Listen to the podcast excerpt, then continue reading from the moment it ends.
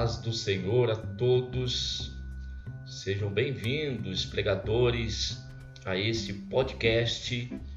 E nesta oportunidade, nós vamos iniciar um estudo bíblico a respeito do Evangelho segundo escreveu João.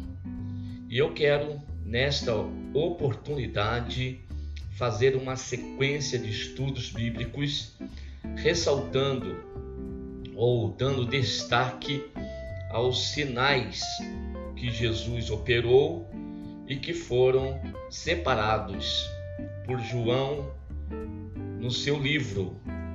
Nós temos em João capítulo 20, verso 30 e 31, Jesus, pois, operou também em presença de seus discípulos muitos outros sinais que não estão escritos neste livro. Estes, porém, foram escritos para que creiais que Jesus é o Cristo, o Filho de Deus, e para que, crendo, tenhais vida em seu nome. Este versículo apresenta o propósito de João ao escrever este evangelho, que, a propósito, é bem diferente dos sinóticos. Uma característica peculiar do livro é o fato do intuito do escritor não se encontrar no início do livro como é comum, exigindo assim do estudante, por primeiro, uma leitura completa do livro, uma vez que isto, buscar o intuito do escritor, é um dos primeiros passos de quem deseja fazer um estudo do livro por completo. Cabe destacar que um sinal não tem significado em si mesmo. O seu objetivo é apontar para algo ou alguém que está além dele, como, por exemplo, os sinais de trânsito que existem nas ruas. Uma placa que indica um obstáculo não exige que o motorista freie o carro diante dela, mas lhe chama a atenção que o obstáculo propriamente dito está logo adiante. Assim, os sinais que Jesus operava não tinham significado e valor em si mesmos, porém, era para apontar para Jesus e que ele era o Filho de Deus. Dessa forma, observamos que o livro de João tem uma divisão muito clara entre os capítulos 2 e até o capítulo 11, versos ou verso 57. No verso 11 se lê do capítulo 2, Jesus principiou assim os seus sinais em Caná da Galileia e manifestou a sua glória, e os seus discípulos creram nele. É necessário observar que na maioria dos sinais há por parte de Jesus uma instrução logo em seguida. O propósito é que o povo note que somente Deus pode fazer tal coisa, fazendo assim uma relação com os sinais e aquele que os opera, para se chegar à conclusão de que aquele que ali está ou é o próprio Deus ou é proveniente dele. Mas Jesus não deixa os homens apenas com sinais. Ele instrui os seus ouvintes aproveitando o acontecido.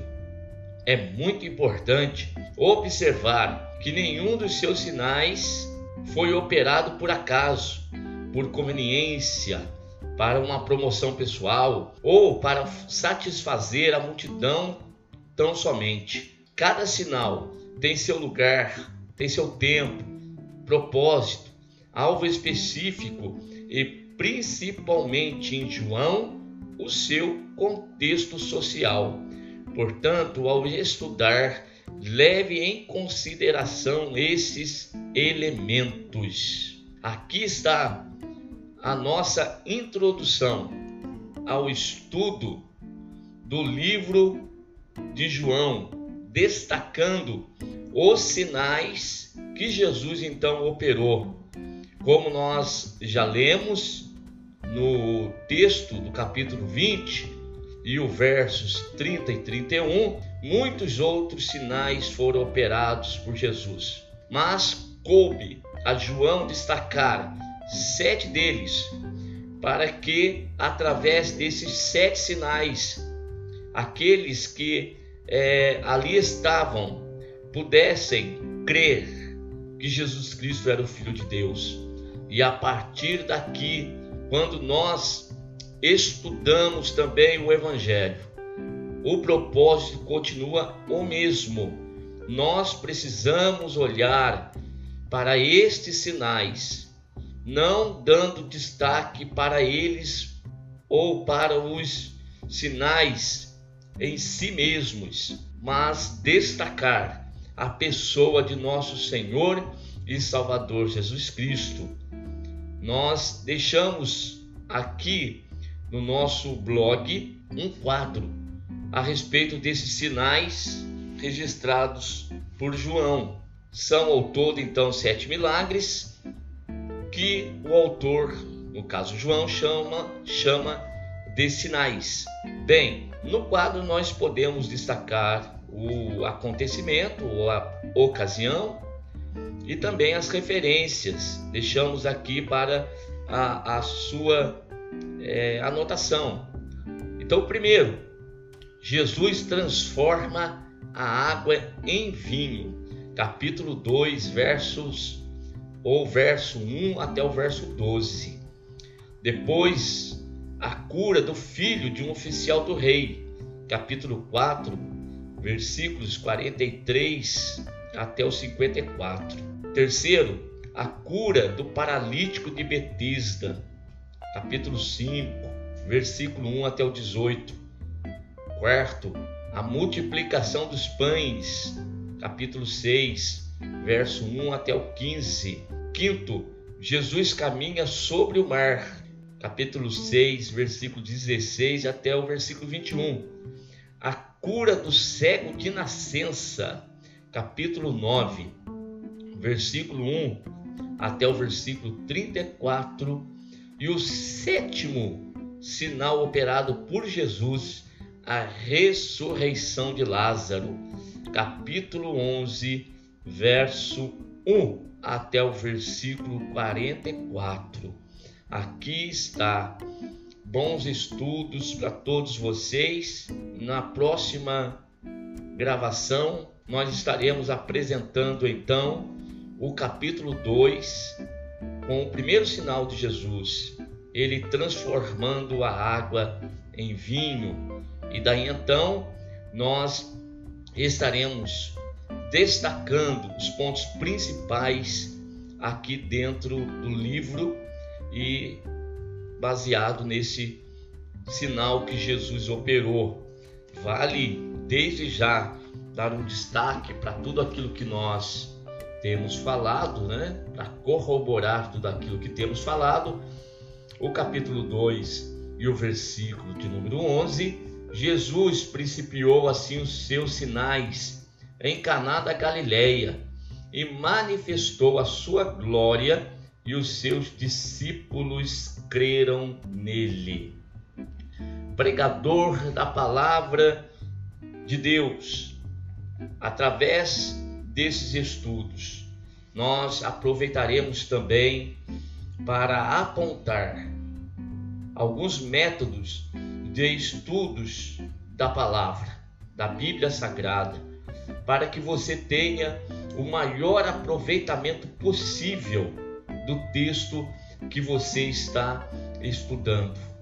Então, estarei destacando isto, porque é importante que aquele que estuda a Bíblia, ele possa fazer um estudo voltado para a literalidade do texto. É fazer verdadeiramente uma exegese. Então nós temos aqui nos textos informações que elas estão explícitas e outras informações que estão implícitas e nós precisamos destacar todas elas.